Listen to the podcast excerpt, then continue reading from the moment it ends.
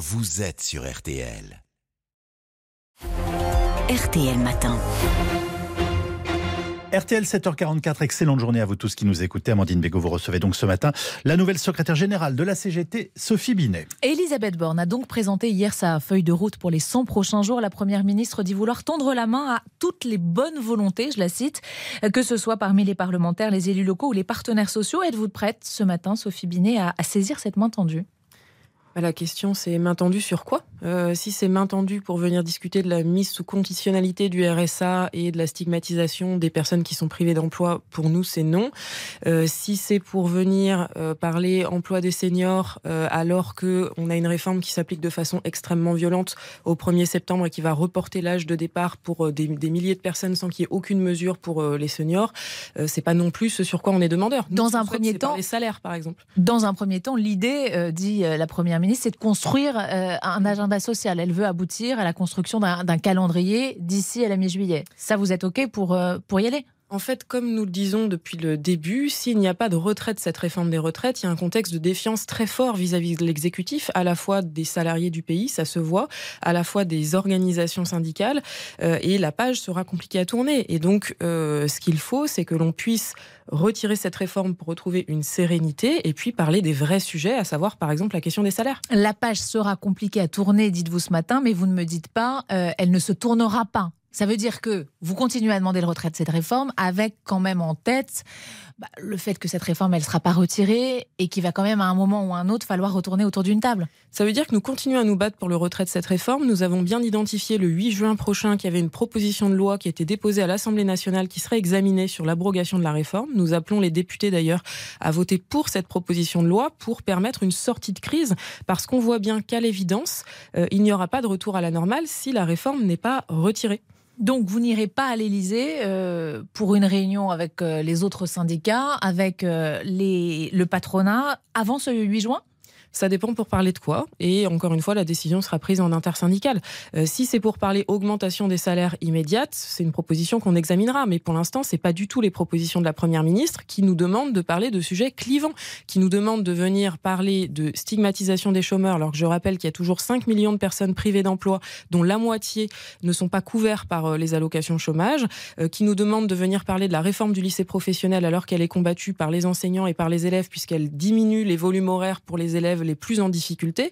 Euh, c'est pas avec ce type de sujet qu'on tend la main. Mais elle a parlé rémunération euh, hier. Elle dit d'ailleurs l'État a fait, enfin le gouvernement a fait sa part. Le SMIC va être revalorisé à partir de, lundi, euh, plus 2,19%. On est à près de 6% à 6% sur un an. C'est presque le, niveau de l'inflation. Ça, c'est une bonne chose. Le gouvernement, il faut le rappeler, n'était pas obligé d'augmenter ce SMIC au 1er mai. C'est les, mesures relativement automatiques d'augmentation liées à l'inflation. le problème, c'est que le gouvernement dit c'est de la responsabilité des employeurs de travailler sur les salaires, elle ne met en place aucune mesure. Mais le gouvernement ne peut pas obliger les entreprises à augmenter les salaires Eh bien si. Euh, il pourrait mettre en place une indexation automatique des salaires sur les prix. C'est ce qui existait en France jusqu'en 1983. C'est ce qui existe toujours en Belgique et qui protège les salariés belges de euh, l'inflation. Mais ça voudrait dire que quand les prix augmentent, les salaires augmentent, mais quand les prix baissent, les salaires baissent. Ah non, c'est une indexation vers le haut. C'est ce qui existe en Belgique et avant 1983. Les prix baissent assez rarement quand même. Euh, et ça risque pas d'alimenter l'inflation, ça? Non, là on voit qu'on C'est l'argument de, ceux qui sont contre cette mesure-là. C'est ça, mais dans ce cas-là, je leur demande pourquoi est-ce qu'il y a de l'inflation aujourd'hui. Euh, aujourd'hui, il y a 20% d'augmentation des prix alimentaires. Par contre, il n'y a pas d'augmentation des salaires. Donc on voit bien que l'inflation, elle n'est pas générée par l'augmentation des salaires. C'est complètement faux. Donc Sophie Binet, pour être très clair, si le gouvernement euh, ne dit pas euh, on indexe les salaires sur l'inflation, vous n'allez pas à l'Élysée.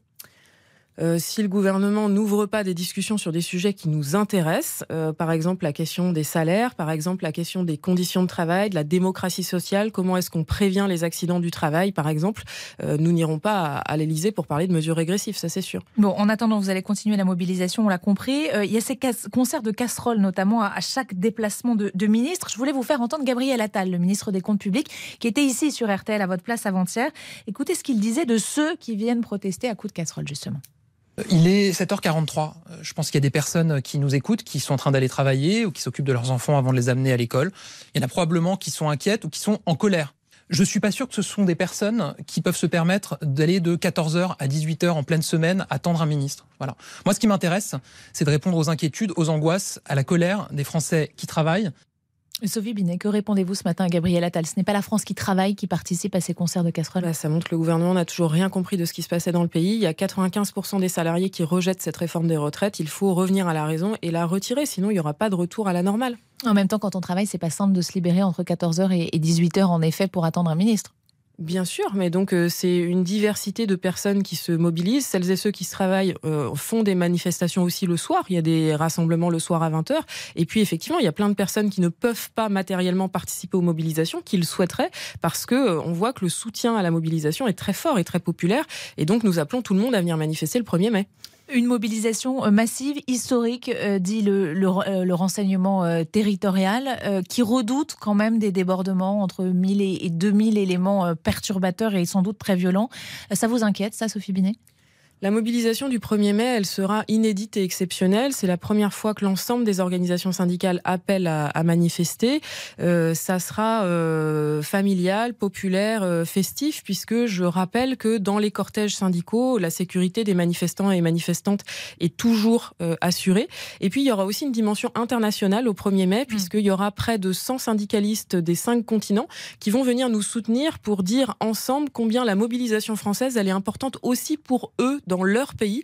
Parce que si on tire les droits des Françaises et des Françaises vers le bas, euh, c'est l'ensemble des droits des travailleurs du monde euh, qui sont atteints. Mais quand les autorités font fuiter cette note des, renseignements, euh, vous dites quoi? C'est une espèce de manipulation pour euh, dissuader les gens d'aller manifester? Oui, c'est ça. C'est encore les stratégies classiques de démobilisation pour faire peur. Mais je pense que chacune et chacun sait que euh, dans les cortèges syndicaux, il n'y a rien à craindre et qu'il faut être extrêmement nombreux le 1er mai pour que nos messages soient entendus. Donc j'appelle vraiment à venir en nombre le 1er mai avec la famille, les enfants, les parents, les amis, pour que nous soyons le plus nombreux et nombreuses possible à la manif le d'un mot, il nous reste une minute. Euh, parmi les images qui ont choqué ces derniers jours, il y a eu ce mannequin à l'effigie d'Emmanuel Macron qui a été roué de coups, puis brûlé euh, à, Grenoble. La justice a ouvert une enquête. Est-ce que vous condamnez ce genre d'action?